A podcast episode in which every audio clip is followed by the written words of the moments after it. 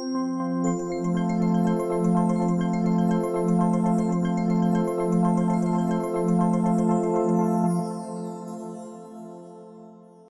a todas y todos, mi nombre es Andrés Domínguez, soy reportero de Chiapas Paralelo y el día de hoy tenemos un nuevo capítulo del podcast llamado Inventario de Chiapas Paralelo, ya más de 50 capítulos hablando sobre diferentes temas, entre ellos eh, medioambientales, sociales, coyunturales, eh, y de repente uno cualquier otro que se nos haga interesante con este propósito de seguir incentivando a generar nuevos temas, de generar temas diversos y de pues tal vez abonar a la discusión y a la agenda que tiene Chiapas Paralelo. Recordarles que este podcast se ve y se escucha, se ve a través de www.youtube.com diagonal Chiapas Paralelo TV y se puede escuchar a través de Spotify, de Apple Podcast, de Google Podcast, eh, de todas plataformas de podcast. Ustedes ponen Chiapas, ponen inventario y nosotros estamos ahí pues siguiendo con este tema de la producción cultural y de la producción periodística de piezas que creo que a nosotros se nos hacen importantes. Para no enrollarme tanto, porque creo que hay mucho que hablar el día de hoy, eh, pues le doy la introducción al maestro, a quien le privilegio de conocerlo, fue mi docente en, en algún momento dado de la carrera en comunicación. Le agradezco mucho siempre su disponibilidad, el doctor Enrique Hidalgo Mellanes. Doctor, ¿cómo se encuentra usted el día de hoy? Eh, muy bien y tranquilo, eh, respirando y sobre todo alegre con la vida. Excelente, doctor de lo que vamos a hablar de hoy es de justo estamos en el marco, bueno, estamos en un mes muy conmemorativo con la mujer, ¿no? Pero para la zona Soque, la zona Soque, porque hay tres diferentes zonas Soques en, Chiapas, la zona Soca del norte, esta que está ubicada en, eh, pues al, final de cuentas, cerca de Chapultenango, toda esta zona, pues ocurre un suceso que inclusive es catalogado a nivel mundial como un suceso diferente. ¿no? Y estamos hablando de la erupción del volcán Chichonal, que usted me recuerda muy bien la fecha, que es el 28 de marzo de 1982. Así es. Entonces, doctor, digo, hablando un poquito más de él, para, digo, para darle introducción y para que se nos vaya ahí este, movilizando un poco nuestra lengua, doctor, cuéntenos un poco, ¿usted quién es? ¿Qué, hace? Bueno, soy Enrique de Algomellanes, eh, soy tuxtleco, eh, soy licenciado en Letras Latinoamericanas, estudié la maestría en educación indígena y el doctorado en estudios regionales. Hasta este momento he publicado ocho libros eh, he estudiado en varias universidades. Claro, doctor, ¿cuántas generaciones ya en humanidades?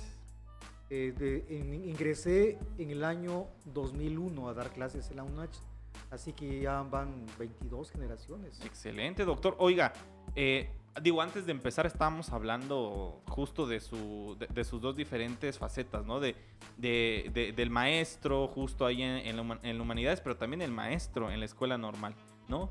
Cuéntenos un poco, ¿ve diferencias entre los estudiantes? Claro. Eh, en el caso de los universitarios tienen posibilidades muy amplias para laborar.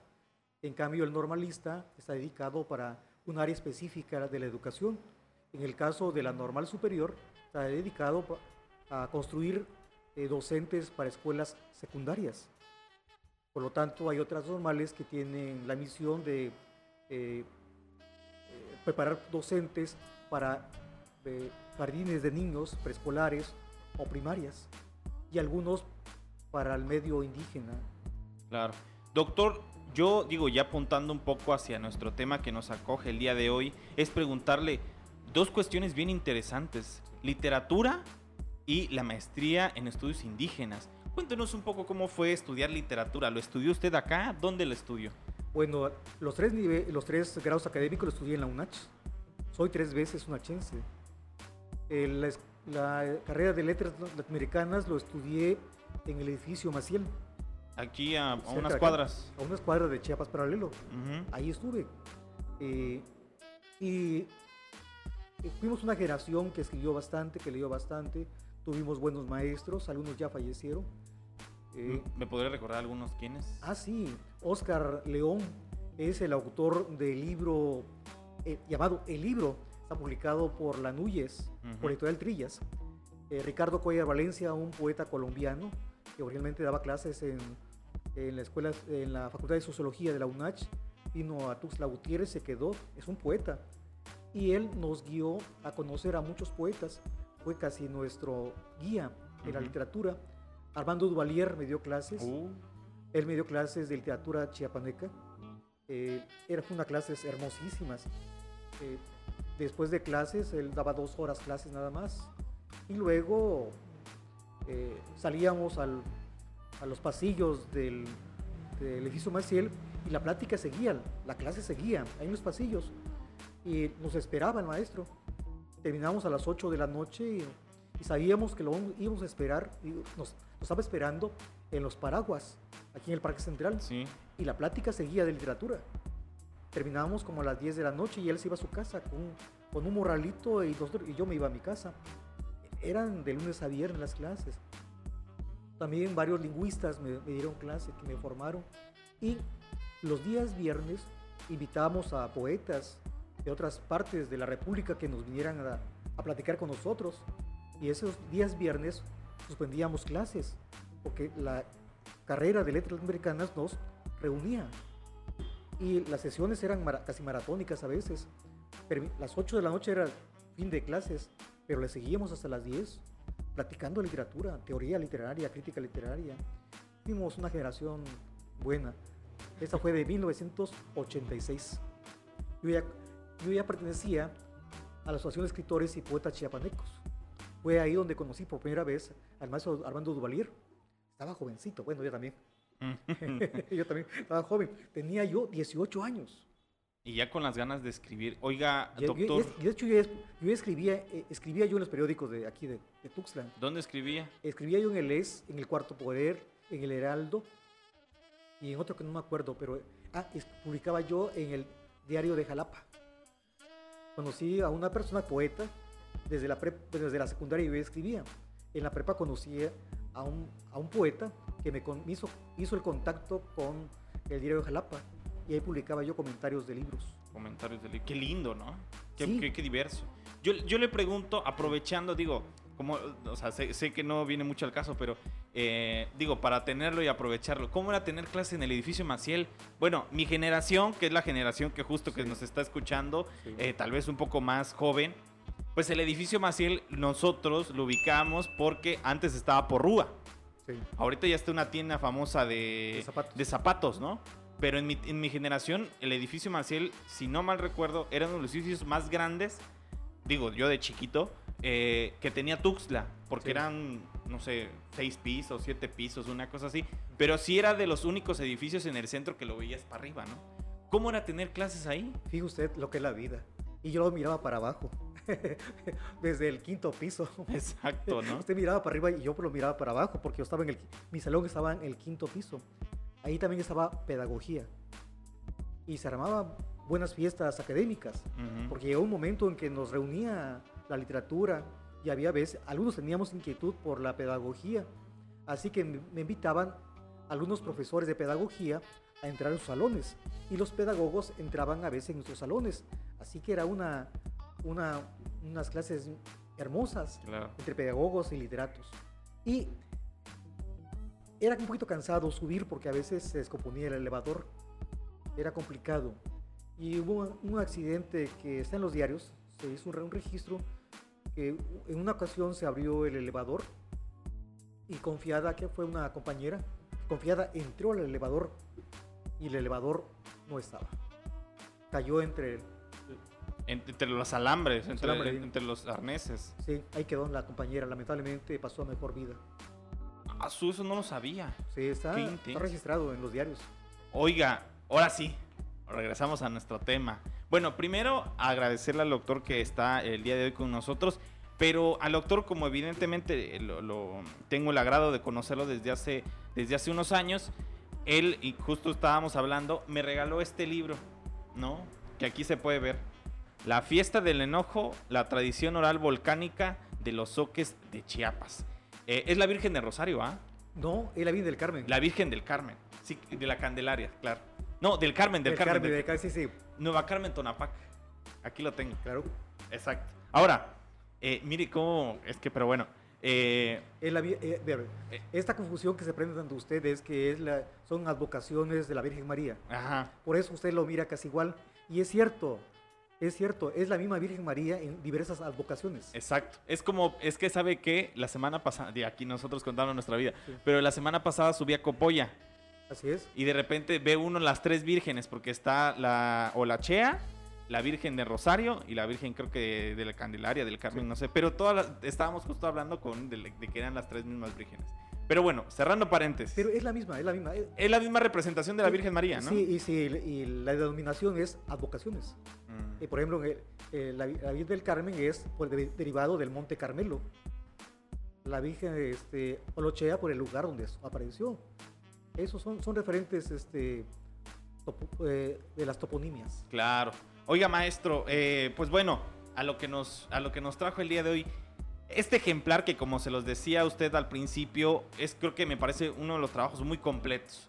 ¿Por qué? Porque usted hace una recopilación bibliográfica, poética, eh, topográfica. O sea, creo que uno usted, o sea, reivindica muchos temas porque inclusive creo que uno de los temas más importantes que se ha invisibilizado dentro de la academia es la tradición oral.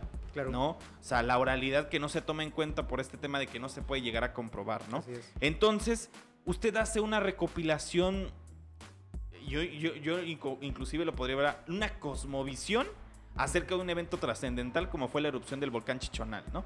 Cuéntenos un poco cómo inicia este acercamiento. Usted me dice que es su tesis de maestría, ¿no? Sí, sí, sí. Cuéntenos. Bueno, esto me dirigió el doctor Laureano Reyes Gómez.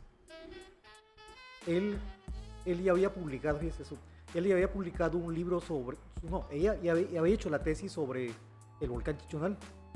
Eh, él me sugirió que yo le diera seguimiento a un área que él no tocó. Y fue precisamente la educación comunitaria y familiar de los soques de Chiapas, con un referente nada más, la erupción volcánica. Y este, el libro de él se llama Los soques del volcán. Actualmente está publicado por el Instituto, fue originalmente publicado por el Instituto Nacional Indigenista, hoy la, el- la CDI. Sí. Las- en la CDI le publicaron, le reeditaron ese libro de los soques del volcán. Eh, y se complementa con otro estudio que había hecho el INI, que es- se llama Pihuachube precisamente. Entonces, Que el INI, digo, para la gente, se convirtió en el INPI, ¿no? eh, no, no, No. no, Es que primero fue el INI, Instituto Nacional Ah, Indigenista, indigenista. y luego se convierte en la, en la, en el, en la coordinadora de pueblos indígenas. Claro. Ujú. Y luego ah, tiene- varias Sí, denominaciones. varias denominaciones. Cada a grupo político le da su, le da su nombre que Claro. quiere. Claro. Bueno, entonces me sugiere que yo lo haga ese estudio y empecé a dudar si esto había sido real. Entonces, dentro de, una, de, mis, de mis recuerdos, fue que yo tenía, creo que tenía entre 14 y 15 años, aquí en Tuxtla. Muchos tuxtlecos estamos esperando que saliera el sol. Y el sol nunca salió. Fue el día en que no amaneció en Tuxtla Gutiérrez. A mí me dio miedo. Mi abuela le estaba rezando a la Virgen del Carmen. Mi abuela se llamaba Carmen. Así teníamos una Virgen del Carmen. Como todo, este, toda familia tuzleca, teníamos un altar grande, con santos, con veladoras. Y ella rezaba a la Virgen del Carmen, porque ella se llamaba Carmen. Yo me iba a llamar Enrique del Carmen, pero se les olvidó ponerme del Carmen, así que me llamo Enrique nada más. claro, doctor. Entonces, eso me preguntó el doctor Laureano. ¿Recuerdas cuando Tuxtla no amaneció? Le digo, sí. Era el volcán Chichonal. Entonces, ahí me hizo recordar que yo ya había vivido esa experiencia. Y me dijo, no eres el único. Hay gente que vivió la misma experiencia. Y eso me fue inquietando. Y ha pasado de familia en familia, de comunidades en comunidades. Y hay gente tan cercana a ti que lo vivió. Claro. Yo, yo, ¿dónde, ¿En qué parte de Tuxtla estaba? Yo estaba en el. en- yo, Sí, mi, mi familia, mi familia estaba. Vivíamos en el barrio de San Francisco Asís, a- a- donde ahorita está la escuela de medicina de Ya. la UNACH. Ahí vivíamos, ahí teníamos la casa. Y fue el día en que no amaneció Tuxtla. Eh, yo lloré mucho, mi abuela lloró, todos lloramos, pues. Este, Pero ¿cómo, cómo, cómo recuerda usted que tenía este... eh, eh, esta tonalidad gris que se, que se torna Sí. ahora, como por ejemplo cuando están los humos, cuando están los incendios, Sí. era más densa, cuéntenos un poco. No, era gris. La caída era gris, pero eh, las calles estaban llenas de mucho polvo, muchísimos polvos. Los vehículos con el escape levantaban la ceniza que estaba cayendo Ujú. y se veía, no se veía nada, no se veía. Nos tu- tuvimos que ponerle eh, trapos, telas a los cántaros de agua para que no se contaminaran. Todo lo cubrimos con, con lo que tuviéramos y no se veía nada. Y la, sí, la ceniza era gris. La misma ceniza que después lo guardé. ¿Lo tiene guardado usted la ceniza? Eh, lo que tengo guardado no es ceniza, ya lo perdí porque mi mamá en unas limpiezas lo tiró. Oiga, pero, bueno, después, después, este, fui al volcán Chicho- Chichonal. Después fui, ya con la tesis doctoral, entré al volcán. Entré al volcán, al cráter. Al cráter. Y, eh, obtuve varias piedras, agarré varias piedras volcánicas directamente del volcán Chichonal, con el permiso de la señora del volcán. Allí pedí permiso para agarrar piedras ahí. Claro. Pero bueno, doctor, cuénteme usted, perdón que, le- que- que yo le desvíe un poco, pero Sí. cuéntenos un poco. Bueno, nos, nos menciona que usted viene como que su curiosidad, justo de, de lo que le menciona el doctor, Sí. y que, bueno, usted se pone a trabajar esto Sí. desde la oralidad. Cuéntenos, síganos contando usted, por favor. Ah, bueno, entonces me dijo, eh, entonces ahí apareció un, un concepto que para mí era nuevo, informantes.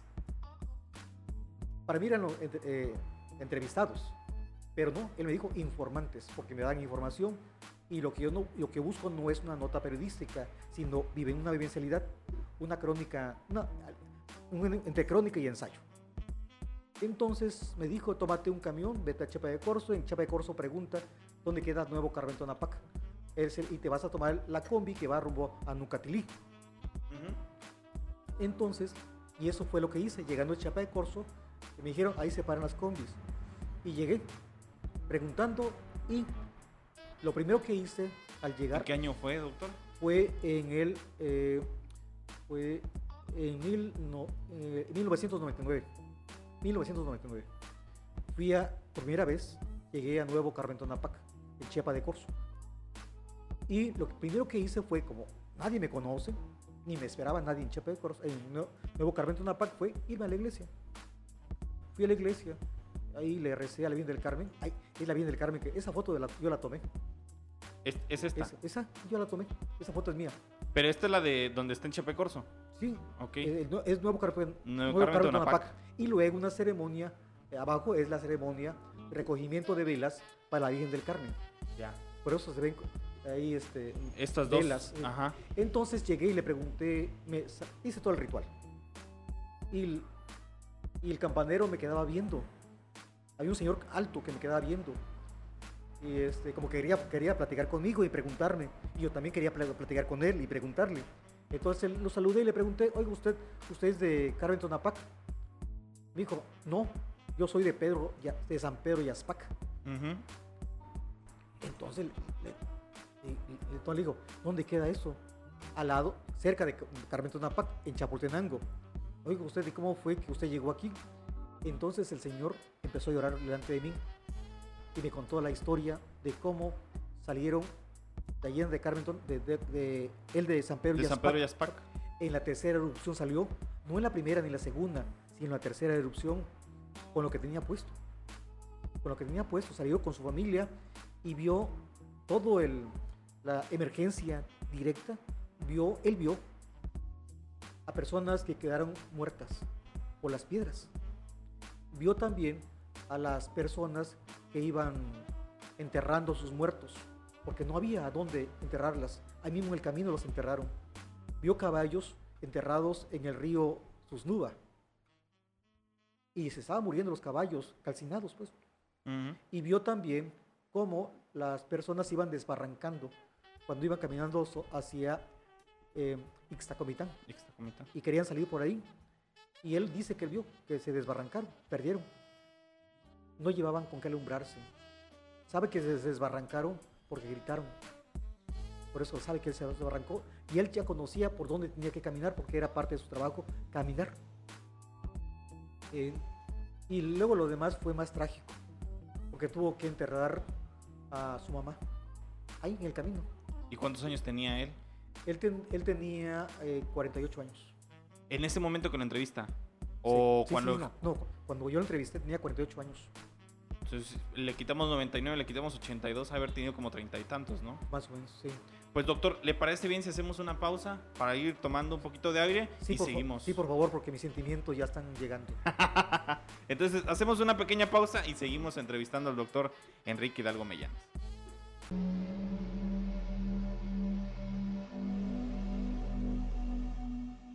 28 de marzo de 1982.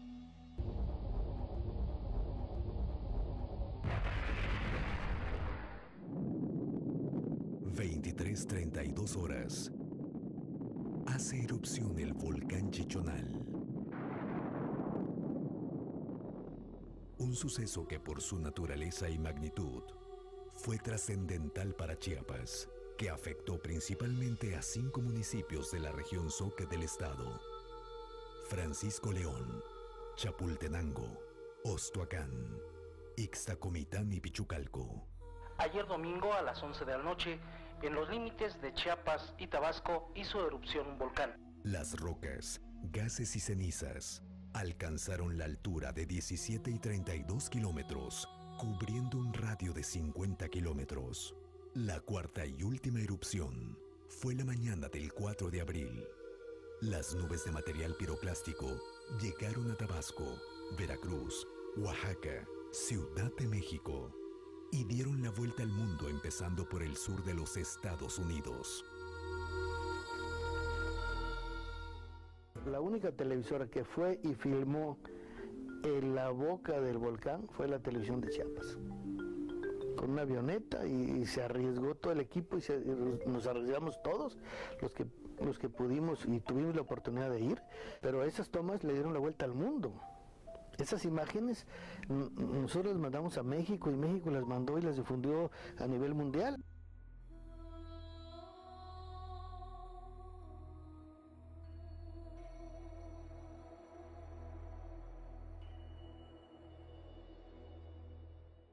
En una semana de actividad volcánica, la Piohuachúhue, la vieja que arde, como la conocen los lugareños, perdió 230 metros de altura para quedar en mil metros con un cráter de un kilómetro cubierto de aguas verdes esmeralda.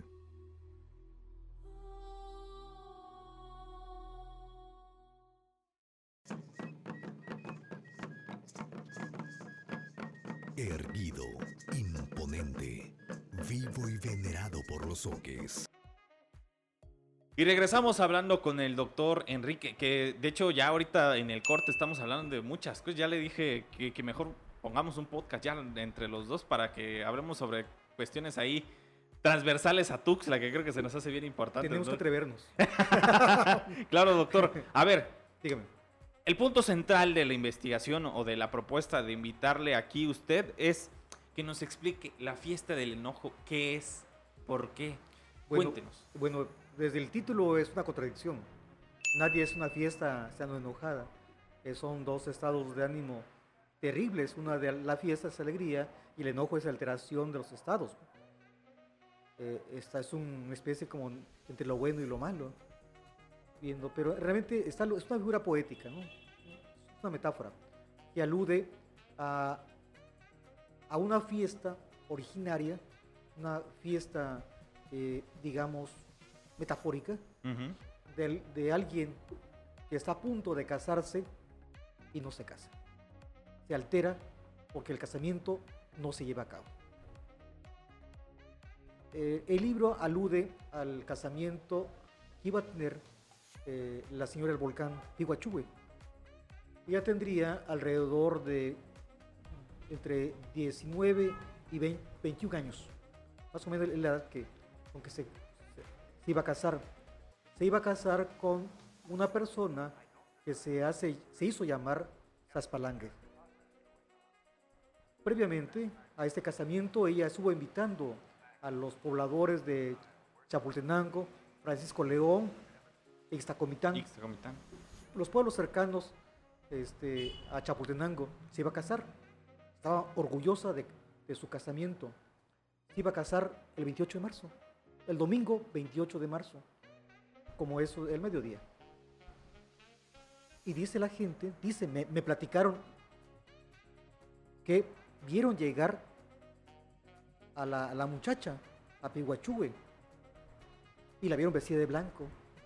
Pero se les, se les hizo muy extraño la forma en la que iba, iba vestida. Iba, sí, iba, iba vestida de blanco, llevaba eh, una coronita, pero en esta coronita era una serpiente. Parecía una serpiente. Las pulseras parecían serpientes.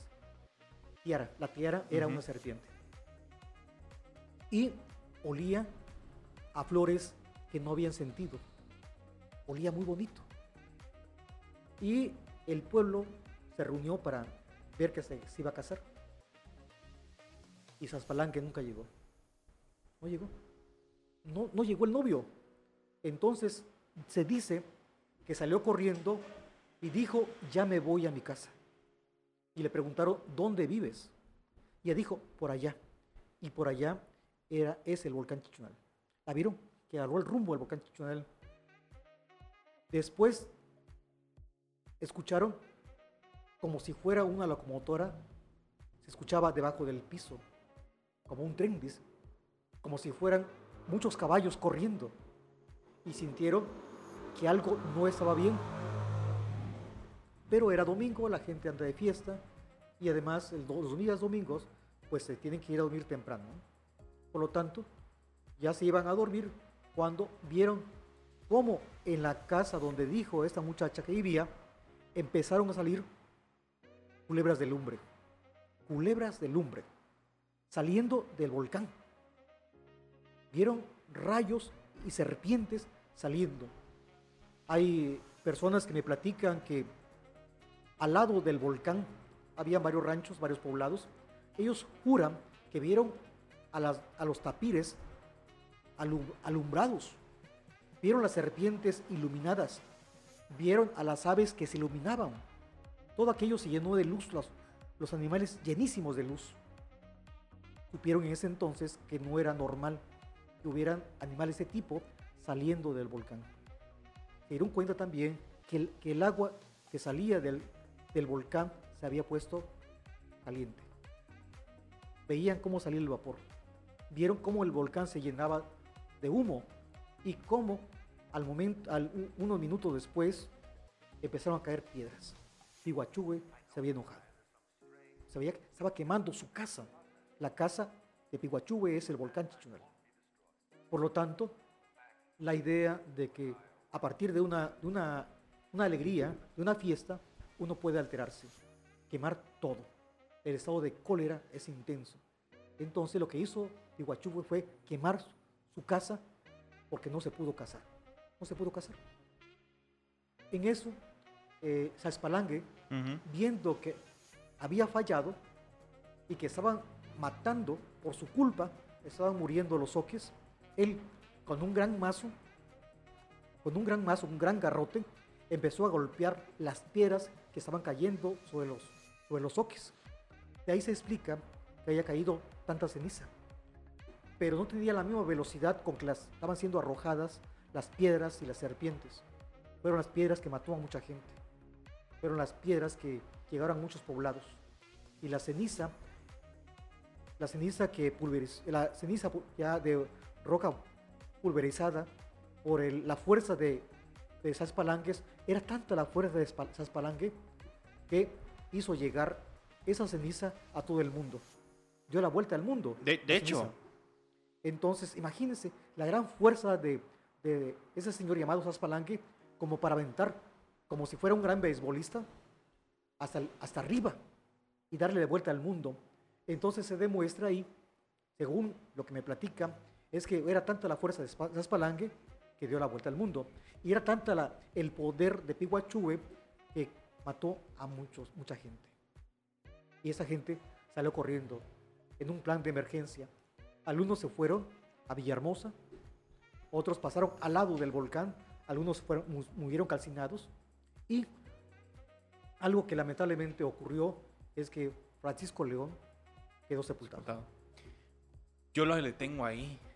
Que tengan. Y no, o sea, por eso era muy vital in- invitarlo, doctor.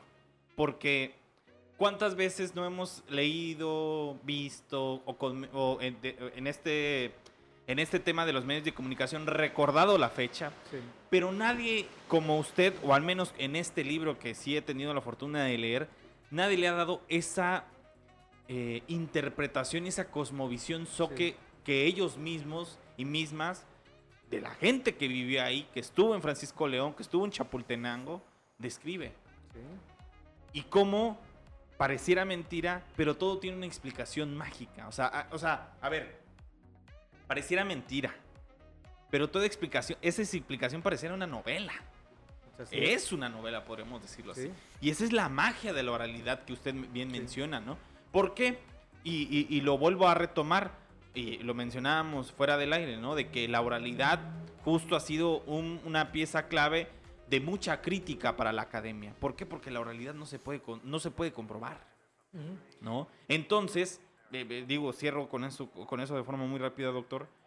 Me parece súper destacable que lo haya hecho, ¿no? O sea, de que, el, de hecho, aquí eh, el libro está construido justo de eso, o sea, de, de, si bien retoma muchos documentos, le da mucha voz a los informantes para construir esta gran, magnífica novela que usted bien menciona, ¿no? Entonces, yo le preguntaría, ¿usted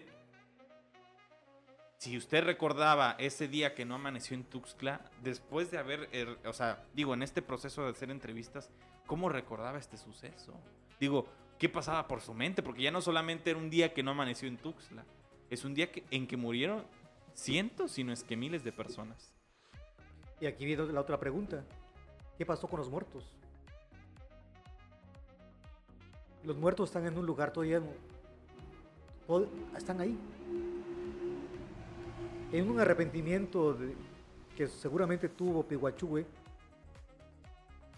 los llevó a un lugar que se llama Suan. Hay gente que no sabe que está muerta. Fue casi el paso inmediato de la vida a la muerte pero para algunas áreas del pensamiento mítico soque no están muertos. Está en un lugar que se llama Tsuan.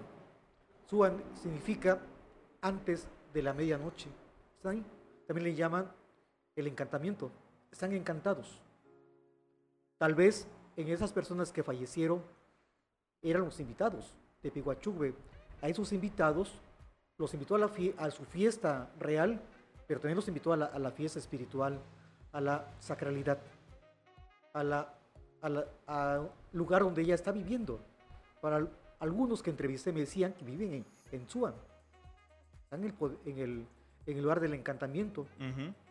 Ahí siempre se dice que es que están en un lugar agradable, bien atendidos, están platicando, se conocen, y ese lugar, el lugar sin lugar, y es el tiempo sin tiempo.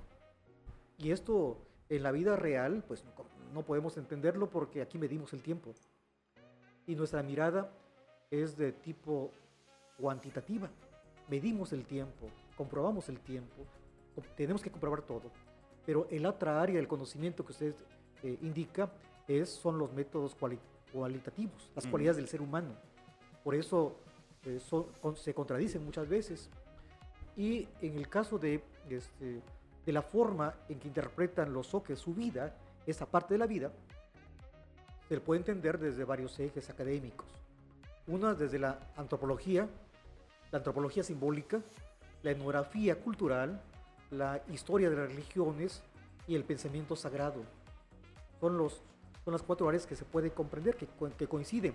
Y hay una, eh, una quinta área, la educación comunitaria y familiar. Los pedagogos le llaman educación endógena. La misma, la misma comunidad le enseña a los demás cómo debe uno comportarse sin necesidad de un texto. Eso va de persona a persona y es la oralidad, ¿cierto? La oralidad es un instrumento y es un, un instrumento útil para todos, y- pero hay una técnica también. Cada comunidad tiene su propia técnica para transmitir sus pensamientos. La cultura oral, la tradición oral. Tradición significa repetir. Repetir a través de la oralidad le llamamos tradición oral. Claro. Y eso es lo que ocurre. Doctor, usted en, el, eh, en este libro hace muy buenas recopilaciones. De hecho, o sea, usted lo dice fantásticamente. O sea, más allá de evocarnos el hecho, porque creo que mucha gente, si digo, si googlea o busca en YouTube erupción del volcán Chichinal, puede encontrar información que ni parece, o sea, que parece fantástica. O sea, que pareciera de otro mundo. Usted, usted mencionaba lo de la ceniza. Sí. Eso de la ceniza sí. O sea, e- obviamente Es está, real. es real. Sí. O sea, de que la ceniza que, que explotó en el volcán. Digo, yo voy a aventar unas, eh, algunos datos que me sé, de lo poco que Sí. sé.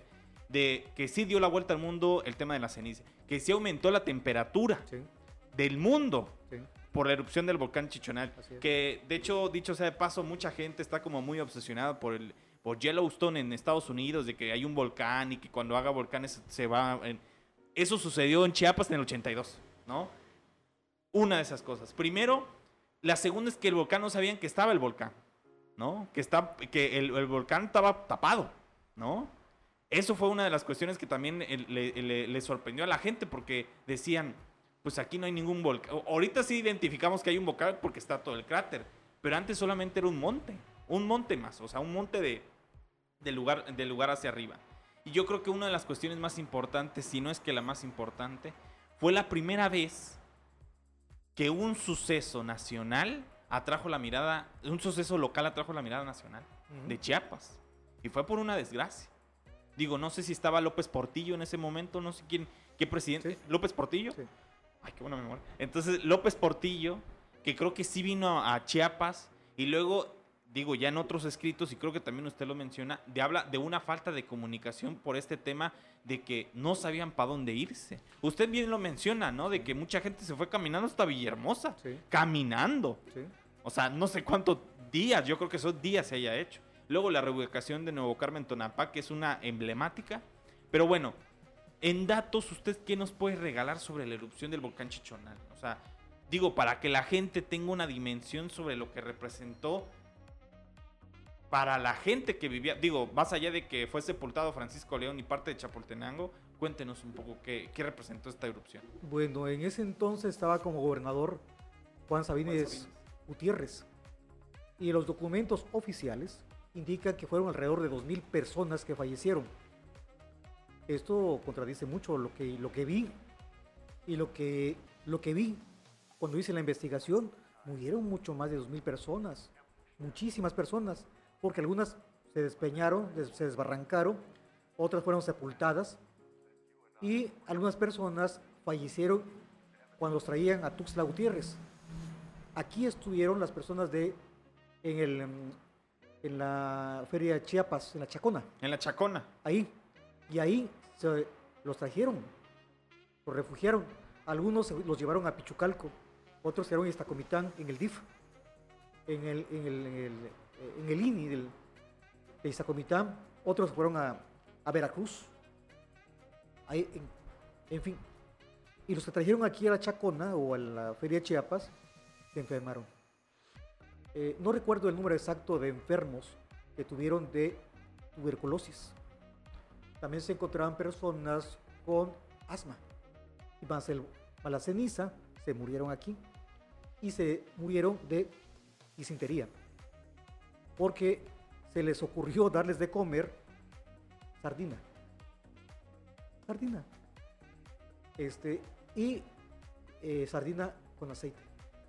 Así que eso fue un gran problema. Se enfermaron del estómago. Y esto aparece, apareció en algunos documentos que encontré cuando estaba yo trabajando en el Archivo General del Estado. Me tocó organizar una parte del archivo de la Secretaría de Gobierno Ujú. de ese año, del 82, del 83. Ese archivo lo organicé en el... ¿en ¿Qué año fue? Bueno, despuésito, después que... eh, no, eh, era, era- era yo estudiante de literatura y, era, y trabajaba yo en el Archivo General del Estado. Ujú. Estaba yo con los dos. Y me tocó organizar una parte de los archivos. Y fue ahí donde encontré el, el, este, el, el dato. Y ese, esa, esa imagen aparece en el libro Pihuachugüe, la señora del volcán. En, el- en la co- consecuencia del primer libro que hice. Ajá. Ahí aparece. Toda la, la- le tomé fotografía al documento. Qué valioso, doctor. Sí, le, sí le tomé fotografía. Y, y para el momento, pues, pues se me hizo curioso cuando Claro. Era yo estudiante de literatura y me pareció curioso y lo guardé la, le guardé la fotografía porque tenía mi camarita una, y, y la- luego la, de- la dejé, la- luego la recordé y luego la, la- integré a la investigación. Y otro de los datos es que la gente que llegó, el gobernador Juan Sabines Gutiérrez les compró los terrenos a los habitantes de Carmen Tonapac y San Pedro Yazpac, hoy Nuevo Carmen Tonapac. Pero no fue el único lugar, también eh, otra colonia, Iquidambar en Villaflores, está Nuevo Vicente Guerrero en Acala, está, ahí fueron, en la Selva Lacandona también hay soques, hay varias comunidades, hay 14, 14 agru- eh, grupos que reúnen a los soques migrantes del volcán Chichunal, son 14. Más otras que se fueron formando ya por necesidades ya este, muy, muy de grupo y, y personales. Pero son alrededor de 14. Personas muertas oficiales fueron 2.000, pero realmente no fueron 2.000. Fueron muchas, muchas más. Eh, personas enfermas, muchísimas enfermas, algunas sí murieron. Una de las enfermedades que encontré en Nuevo Carmen de Ambac que me dijeron que habían fallecido es por soledad. Murieron por soledad. La soledad del pensamiento. Extrañaban la tierra donde nacieron. Las personas mayores murieron de eso, No Por tristeza. de tristeza. Murieron de flato. Murieron de tristeza. De depresión diríamos hoy. Claro. Murieron por depresión. Pero, que, que- o sea, a ver. Yo por eso digo, podría ser un nerd o un ñoño, como lo podemos decir Sí. ahora. Pero es que nosotros a veces pensamos mucho hacia adelante, ¿no? O sea, Sí. estamos pensando, de hecho a mí me tocó, bueno, nos tocó el sismo del 2017. Para Sí. nosotros, obviamente cuando tengamos otros 20 años más, vamos a decir, aquel día que tembló y no dejó de temblar, ¿no? Sobre todo por la zona costa, ¿no? Pero esa gente, o sea, y- o sea, yo me imagino esa gente frustrada, con pocos medios de comunicación, quienes fungieran ese papel, porque obviamente, o sea, el, el sentido de eso era, pues, checar cómo llegaba la ayuda, pero ¿a cuánto tiempo de distancia estamos y cuántas voces no pudieron salir o no pudieron expresar lo que sentían por esto que pasaba, ¿no? La zona norte era la zona olvidada del gobierno. ¿eh? Porque Y lo sigue siendo. Y la única salida que había de, Chapultenango a Iztacomitán era una veredita. ¿Con qué trabajo pasaban los caballos?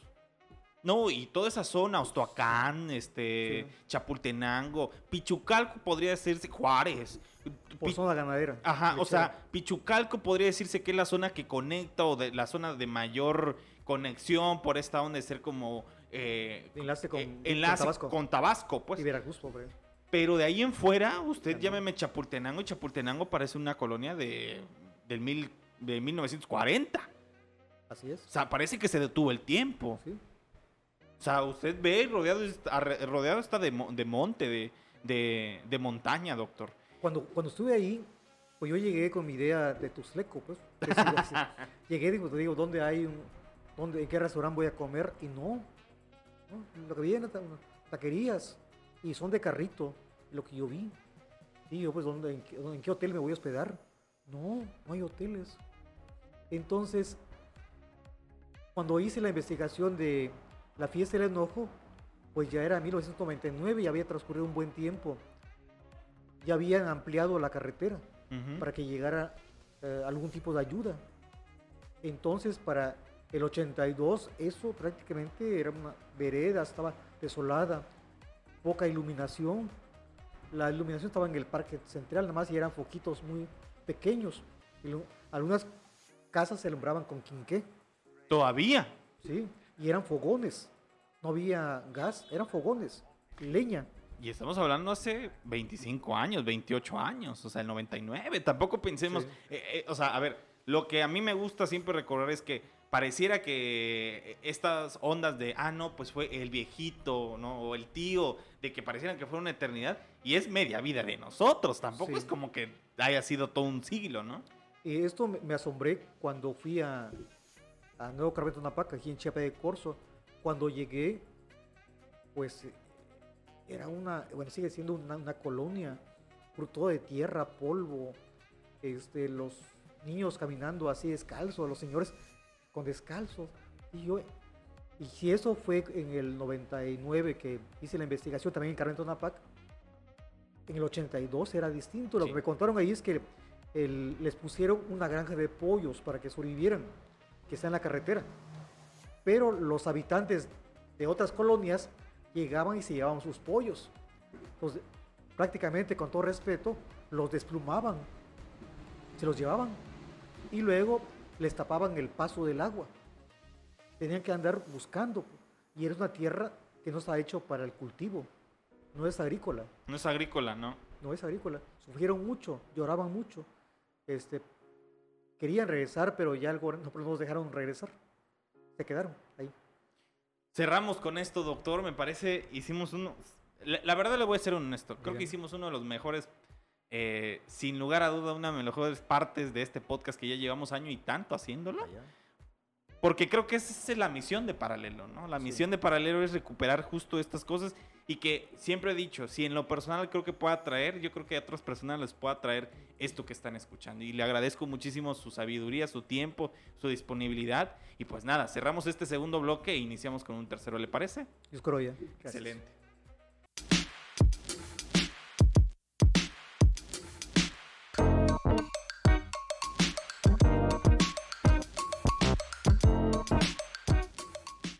Regresamos justo, y bueno, me, quiero tomar unos minutos para mencionarles lo siguiente que escribió el maestro en la 76. La madre tierra cuando se enoja o cuando quiere decirnos algo de lo que ella siente, para no perjudicarnos, nos avisa. Cuando sucede esto, hay que respaldarla y salir del lugar. Cuando avisa por segunda vez, ella ya no perdona. Hay que amar a la tierra como la palma de nuestra mano. Y ese es eh, eh, un extracto que usted recupera justo de un informante que mencionaba que antes de la noche de ese 28 de marzo de 1982, el volcán ya había avisado. Sí, Se escuchaba tronar la tierra. sí. ¿Usted qué, qué recuerda de eso, doctor? ¿Qué, qué, qué recordó de eso de que les mencionaba de que la tierra ya había avisado? Bueno, ahorita me hizo recordar a una de las señoras que eh, entrevisté, que le, le había hablado la tierra. Y, digo, la- en mi cabeza de, ci- de ciudad, la tierra nunca habla. ¿Cómo? Va a decir. ¿Cómo? Eso es la. Pero en, la- en el simbolismo, lo, en lo simbólico, la tierra sí habla, se expresa, está viva, da síntomas. Y algunos también me dijeron de que podían hablar con algún tipo de, de plantas. Y pues en mi cabeza, ¿cómo es posible que hablen las plantas? Las plantas no hablan. Y lo que ocurrió es que algunas plantas estaban secando, cambiaron sus colores, se estaban manifestando, que algo estaba ocurriendo con la, con la, este, Con la tierra. Con la tierra. Lo regaban y seguían marchitas. El agua estaba cambiando de, de aroma. Olía azufre. Decía, huele raro, huele como a gallina descompuesta. Realmente di- dijeron gallina podrida, ¿eh? Olía como gallina podrida. Y luego me dijeron también, otro que fue recurrente fue, huele como si no hubiera empollado la gallina. Ya me acordé, es la como si no hubiera empollado la gallina, es decir, que haya dejado morir los, sus huevos. Una mala madre. Entonces, eso era otro de los síntomas que estaba indicando la- que algo iba a ocurrir. Algo iba a ocurrir. Y la otra eh, forma de hablar la tierra fue de carácter simbólico a través de la imagen de Pihuachue. Pihuachue se traduce como la anciana que arde. Ese es Pihuachue, así una anciana que arde. Y esta anciana realmente es la tierra. La tierra porque esta misma anciana, algunos dicen, juran, que saben que por la mañana es niña, por la tarde, por, eh, la- a, a medio, a media tarde es jovencita y por la noche es anciana. Anciana. Entonces, en el momento en que ella lo- la van a ver como jovencita, se iba a casar. Más tarde, algunos dicen que la vieron salir del volcán ya como anciana. Y algunos dicen que al día siguiente, los que iban saliendo después de la primera erupción, vieron que iba saliendo una niña del volcán. Entonces, todo esto fue, se fue construyendo la idea que la de Pihuachube es la propia tierra, es la nat- eso y lo interpreto también yo, Sí. es la tierra, es la naturaleza que tiene un ciclo de vida. Entonces, esto lo que el- La primera vez puede anunciar, la segunda vez tal vez más o menos alertando, pero la tercera vez ya no perdona. Anticipa, como la madre tierra nos anticipa todo. Un temblorcito, suavecito, si no nos ponemos a resguardo, ahí va la segunda, y si no, va la tercera o la cuarta vez y va el terremoto, como ocurrió el, el, el, la fecha de 1917. O bien, como el temblor que ocurrió hace unos días, a las 10.20 de la noche, y se sintió muy fuerte aquí en Tuxtla. No, y porque nos desacostumbramos. Bien nos decía la doctora Silvia Ramos, ¿no? De que de repente dice, la gente baja la guardia en un momento Sí. dado, o sea, y, y es natural, pues, porque no puedes estar siempre en estado de alerta, ¿no? O sea, y digo, aquí abonándolo, ya teniendo la oportunidad, pues, ¿cuántas veces no tembló? Sí. Yo sí me acuerdo toda mi, to- toda mi adolescencia, como le he dicho, yo viví en la Albania Alta, se siente mucho los temblores ahí, y este, yo sí le puedo decir que 4 o 5, sí lo sentí como dije, ah, ¿qué está pasando? Pues, o sea, se está moviendo la tierra de una forma que inclusive yo hasta el día de hoy tengo miedo de los temblores, ¿no? Y el 7 de septiembre ni le digo. Sí, Pero como pareciera que se nos olvida. sí. Y ahorita de 2017 a la fecha creo que ha temblado dos veces, creo que ha sido justo cerrando 2022 y eh, bueno, el, el de hace unos días Sí. y pareciera que nuevamente estamos diciendo temblor, temblor está fuerte. ¿No? De hecho, hoy que estamos grabando, tembló varias veces. Tembló varias veces. Esto es una zona, bueno, que, Sísmica. que es una zona sísmica y una zona, zona volcánica también, ¿no? Y, eh, sí, y no hay que olvidar que aparte del volcán Chichonal tenemos todavía el Tacaná. Tacaná. El Tacaná, que también eh, no, no se ha despertado. Tenemos en Guatemala el volcán Santa María, que hay registros de la erupción. Estamos, estamos rodeados de volcanes. Sí, yo, yo también ahí le, le- le pregunto, doctor, que seguramente, digo, para las personas que de repente ahí tengan las ganas, yo creo que es un libro precioso, es un libro completo, es un libro que justo en el marco de, esta, de, de este recuerdo de lo que pasó en el 82, se me hace muy importante. Yo le pregunto varias cosas. Primero, eh, ¿qué pasó con esos informantes que usted tenía? ¿Se acercaron? ¿Fallecieron? Ya fallecieron. Este, después de que los entrevisté en el 99, volví a ir con ellos en el 2015. Y Volví así el recorrido. Pero eh, lamentablemente pues ya no viven. Ya no viven. Les regalé, llegué a algunas fotos que les tomé, sí, les regalé en su momento, pero volví a, a, volví a imprimir y se lo volví a llegar, obsequiar, pero lamentablemente pues ya falleció la mayoría. Y doctor, retomando aquí después de algunas fallas técnicas que tuvimos, por no decir fallas externas, eh, le pregunto, a 41 años de lo que pasó, aquel do- 28 de marzo de 1982, ¿qué ha pasado con... Ya usted más o menos lo desdibujó eh, en, esta, en este desplazamiento, esta migración que usted también lo menciona acá, ¿no? Una, Sí. una migración ahorita que se está hablando mucho de desplazamiento por cambio climático, yo sí me imagino, digo, po- por, por, este, por temas naturales, ¿no? Que lo está padeciendo muchísimo Centroamérica con los huracanes. Ahorita hay una, mucha, una ola muy importante de huracanes, ¿no? Le pregunto, ¿qué ha pasado con las comunidades? ¿Qué ha pasado con Chapultenango? ¿Qué ha pasado con Francisco León? Bueno, han tenido poco cambio, ¿no? No han tenido la, el cambio que ellos pidieron desde el 82, que no, bueno, después de la erupción, eh, los gobiernos se dieron cuenta que existía el norte de Chiapas y ha habido poca inversión. Los que se quedaron, los que regresaron, eh, siguen viendo, viviendo como si no hubiera pasado el tiempo, ahí siguen. Los que emigraron y se, que- se quedaron en las nuevas colonias, ahí, ahí han, han tenido que adaptarse a los lugares, a la convivencia. Mm, Encontramos ahora soques que eh, en las comunidades, ya nuevas comunidades, que ya casi no hablan el soque. Los que sí hablan el soque, el soque del Chapurenango, el soque de Estocán y las demás comunidades soques, hablan un soque no como hablaban sus papás, sino eh, con algunas variantes. Se van, se van mezclando con el español. Ujú. Va- es un proceso muy largo que algún día tal vez vaya a desaparecer, pero no en este momento. En cuanto a la economía, han tenido que adaptarse con los trabajos que han tenido. Eh, sí encontramos nuevos soques, los que, que han tenido estudios, algunos se han doctorado, hay soques en Guadalajara, Ajá. hay soques en Guadalajara, eh, la, eh, la mayoría ya tiene maestría y tiene doctorados. Los que están en Veracruz, ellos tienen maestrías ya también.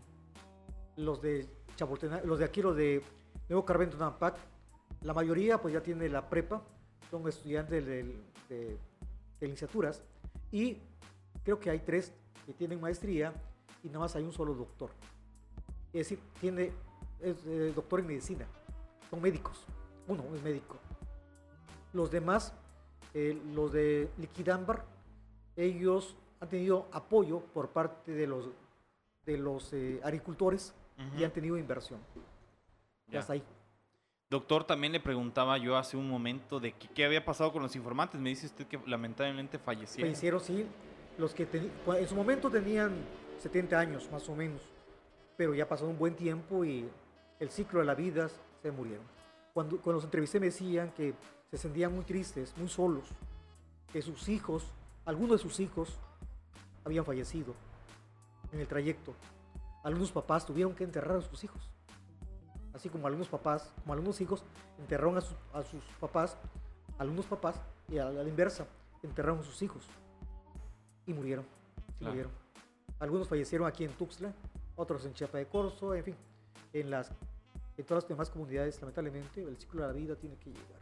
Qué Y triste, hay- doctor. Y hay cuerpos que no se pueden adaptar. Lamentablemente algunos no se pueden adaptar a los cambios del clima, a la alimentación.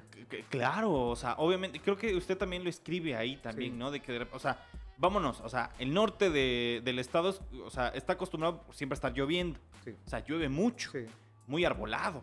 Y Chiapa de Corzo me permitirá usted que sí está, Nuevo Carmen Tonapac sí está, en, o sea, está diferente al centro, sí, pero sigue habiendo un calor impresionante. sí, Esa es la queja que tenían ellos. Querían con un lugar más ventilado, que lloviera más, pero es un calor horrible. Vemos personas que, pues, sin camisa por el calor, les, quema el calor. Si el calor actual quema en Chiapa de Corzo, ya imagino en el 82 que era otro Chiapa de Corzo y con mucho más calor, más, la, más los vieron como gente extraña. Eran extraños en una tierra muy distante. Ah, no, doctor, valiosísimo que lo hayamos tenido el día de hoy. Yo solamente le recuerdo algo que usted escribe en la página 96 de este libro de la fiesta del enojo. Usted menciona, la fiesta del enojo a la que se alude al inicio de este documento está en el sueño, los ensueños y de la otra realidad.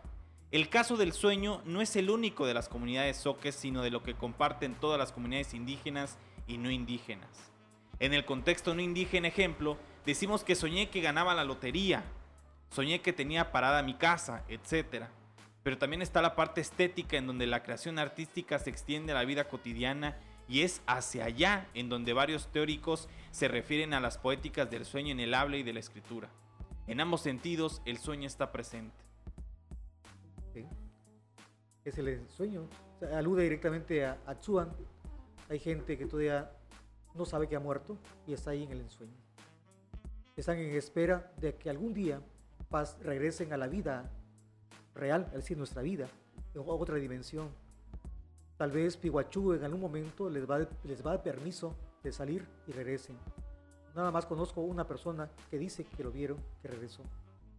Y, es el maestro Lauro, un maestro de primaria, que dice que lo, lo vieron, cómo regresó, cómo salió del volcán Chichonal lleno de ceniza, ya anciano, pero con pelo, pelo blanco. Y no se acordaba quién era.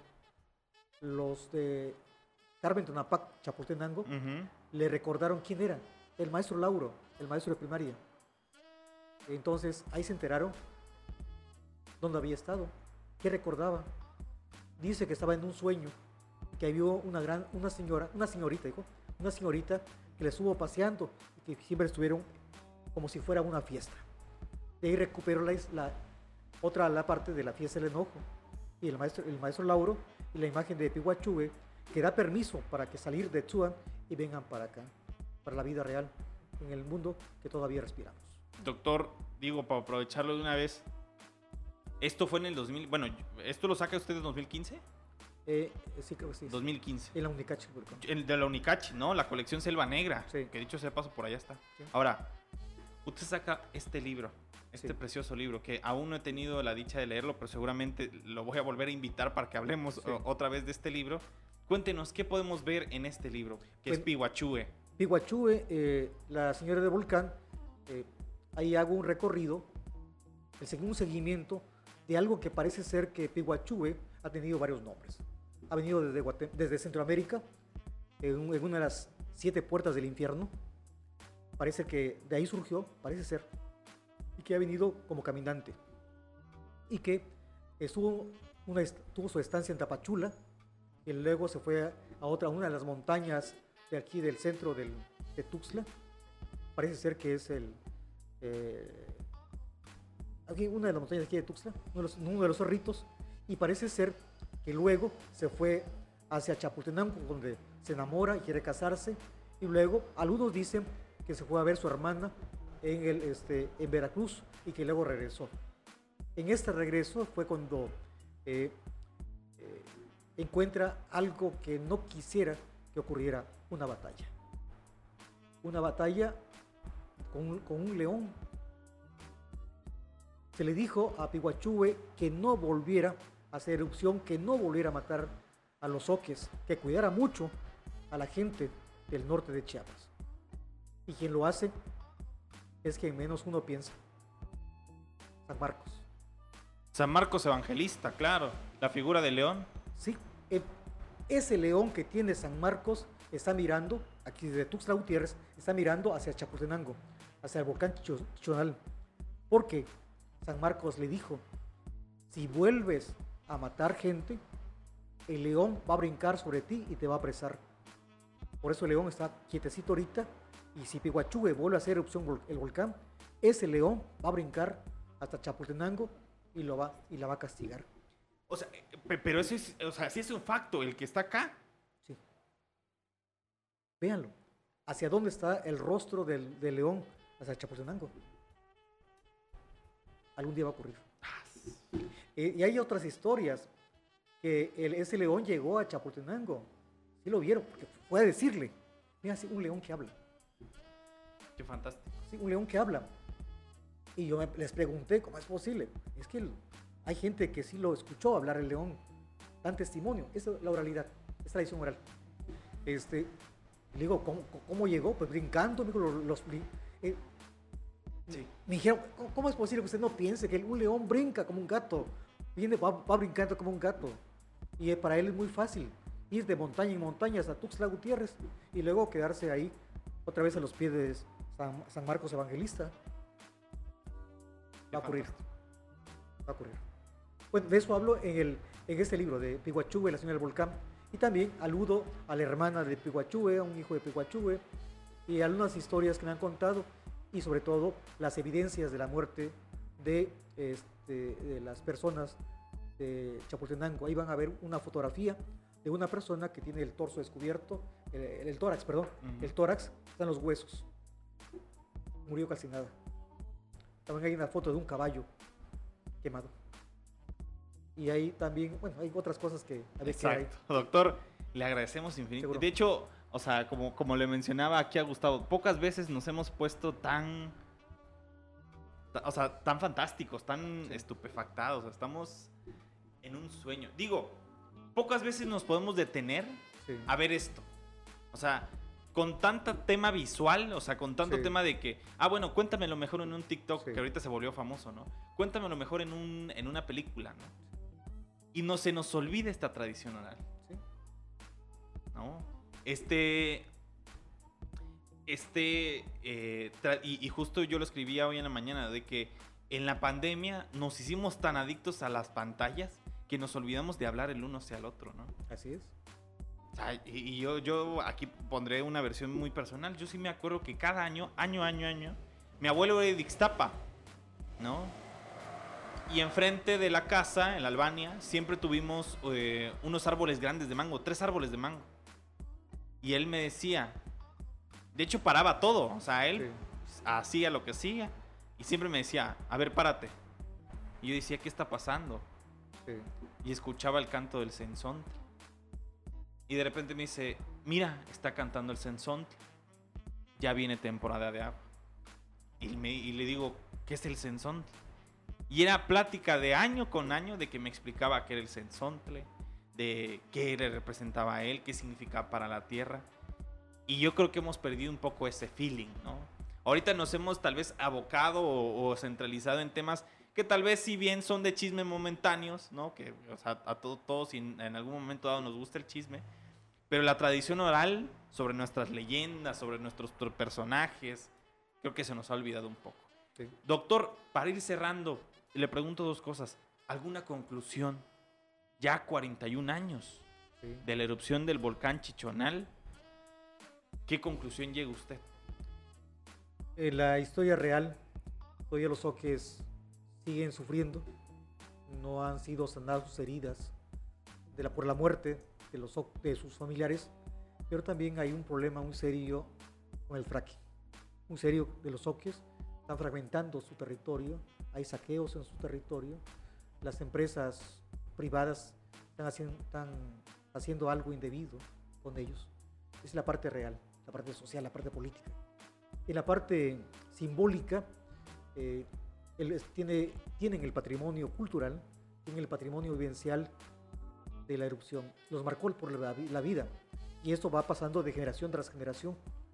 Es la memoria, la herencia de la memoria oral que va, que va pasando. Imposible olvidarlo. Porque eso ya quedó impregnado en, el alma, en el pensamiento y en los cuerpos de mucha gente. Va a tardar mucho tiempo para olvidarse si hoy no olvidamos estamos viviendo el quinto sol, según los náhuatl, el quinto sol, el quinto sol del movimiento, imposible que olvidemos aquel día en que se nubló todo y no vimos el sol, como si fuera un gran eclipse que tardara cerca de seis días, siete días. Algunos no volvieron a ver la luz del día y fueron enterrados con llanto y ceremonias y algunos cuerpos no fueron encontrados. Muchos cuerpos no fueron encontrados. Se les sigue llorando. También para terminar es que algún día tendremos que hacer oración por los que no fueron encontrados. Oración por los que sí están y oración por los que van a seguir todavía recordando.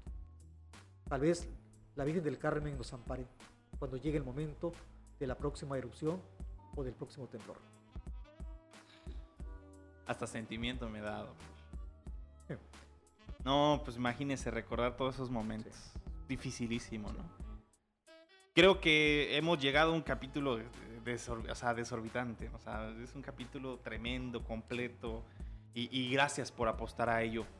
Nada más le pregunto, ¿dónde lo pueden encontrar, doctor? ¿Dónde pueden encontrar estos ejemplares? Ah, bueno, el, el, de, el de la fiesta del enojo están en varias bibliotecas públicas. Eh, la UNECACH supongo que lo va a reeditar, reeditar en algún momento. Eh, la Piguachú, la fiesta del enojo, está publicado por el CENTE, es el CENTE Federal, una parte de la colección Palabra de Maestro. Y eso se encuentran en varias, en varias este, bibliotecas públicas también. Es una edición gratuita, la UNECACH sí lo vende, su libro, pero el, CENTE no. El CENTE eh, hizo el libro para los profesores, les dan varias escuelas. Fue la distribución fue nacional, no, es, es una edición charneca, es el CENTE Nacional que me publicó mi libro y lo distribuyó en varias bibliotecas de varias escuelas normales, Del país. escuelas primarias, en escuelas secundarias del país. Ignoro cuántos, habrá, cuántos habrá llegado a Chiapas, no lo sé, pero sí llegué, dejé, dejé ejemplares en bibliotecas públicas. Y pues, eh, según tengo entendido, que va a haber una reedición por parte de la, una editorial que no me acuerdo cómo se llama, pero que lo va a reeditar a fin de año. Doctor, ¿dónde lo podemos encontrar? ¿Tiene alguna red social? Ah, sí, estoy en Facebook, como Enrique Hidalgo, en Facebook, Enrique Hidalgo. Y ahí van a encontrar un, un video que se llama Don Luisito y la Caravana. Es el viaje que hicimos a Chapultenango y entramos al volcán Chichonal, un grupo de personas, entre ellos este, Don Luis, el, eh, flautista de Ocosocuautla. También estoy con- en- en Gmail. Mi correo electrónico es ehmellanes.gmail.com o bien en el correo de la UNACH enrique.hidalgo arroba unach chiapas.mx. Excelente. Doctor, le agradezco infinitamente su tiempo. Sé que es complicado de repente venir porque es un poco noche, sé que es un poco noche, pero sé que usted es una persona muy entregada, Sí. ¿no? Y, y- y la verdad le agradezco, le agradezco siempre su buena disponibilidad y que me haya recordado que fue- su alumno. Sí. Entonces, pues nada, agradecerle infinitamente su tiempo y pues nada, cerrando el tema Sí. de, de este capítulo, pues le agradezco infinitamente el apoyo de Gustavo Coutinho. Sin él no pudimos haber realizado este capítulo. Y recordarles a, la a las personas que nos ven y que nos escuchan que este podcast se ve y se escucha, se ve a través de www.youtube.com, diagonal Chiapas Paralelo TV y se puede encontrar en Spotify, en Apple Podcast, en Google Podcast, eh, en cualquier plataforma de podcast. Ustedes ponen Chiapas, inventario y seguramente les traemos eh, este, este y demás capítulos que ustedes Sí. pueden encontrar. Eh, mi nombre es Andrés Domínguez y nos vemos en la siguiente edición de Inventario, el podcast de Chiapas Paralelo.